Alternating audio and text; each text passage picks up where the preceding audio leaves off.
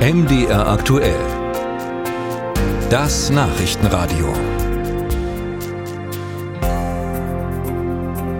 Das Risiko, in seinem Leben auf Pflege angewiesen zu sein, das ist hoch. Mit zunehmendem Alter steigt es. Von den 70 bis 74-Jährigen etwa sind rund 9 Prozent pflegebedürftig.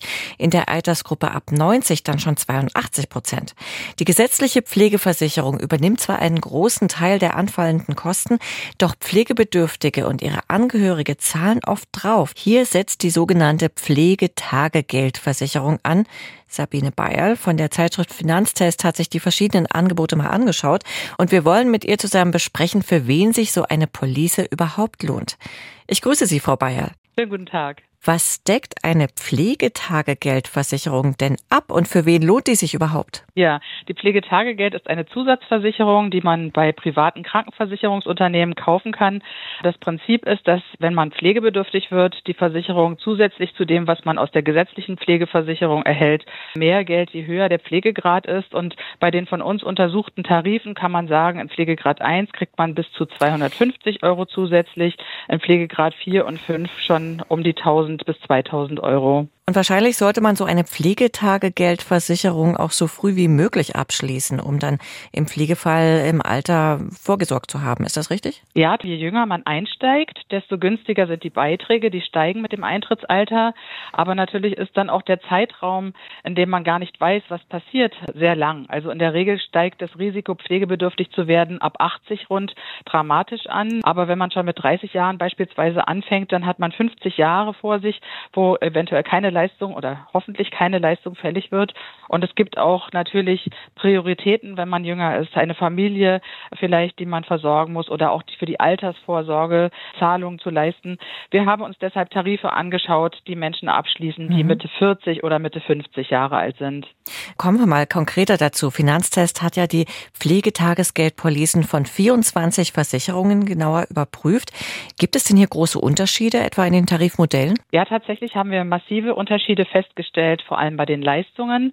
Also wir haben ein Budget vorgegeben. Mit Mitte 50 haben wir gesagt, 115 Euro sind eigentlich ein ausreichender Betrag, um eine gute Leistung, eine adäquate Leistung zu erzielen. Und da ist es so, dass einige Tarife wirklich das für das vorgegebene Budget eine sehr hohe Deckung bieten. Andere Tarife zahlen für das gleiche Geld tatsächlich nur halb so viel. Also da gibt es große Unterschiede.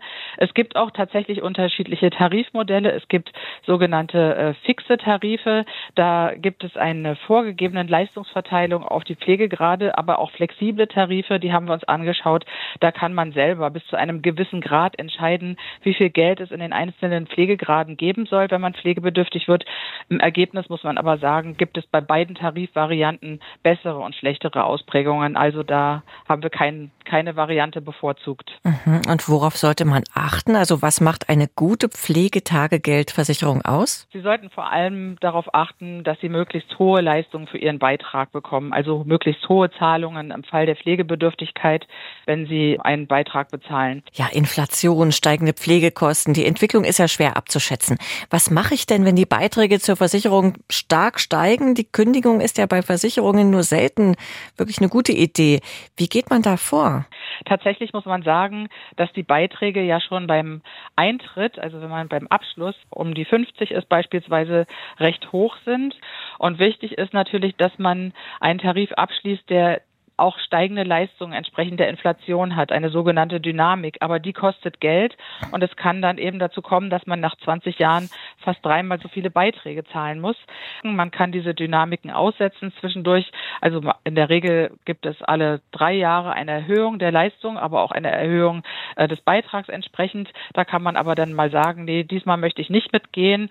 Äh, ich mache erst nach drei Jahren wieder ein, eine, eine Leistungsentwicklung mit. Wenn man nun kein Pflegefall wird, dann ist das Geld weg. Ja, das stimmt. Man kann natürlich einerseits sagen, sie haben Glück, wenn sie nicht pflegebedürftig werden und es ihnen bis zum Lebensende gut geht, aber wiederum bekommen sie dann tatsächlich keine Leistungen aus der Versicherung. Und kann man diese Versicherung denn pauschal für jeden empfehlen? Also ein Vorteil der Versicherung ist natürlich, dass man auch abgesichert ist, wenn man in jüngeren Jahren vielleicht durch Erkrankung oder Unfall pflegebedürftig wird.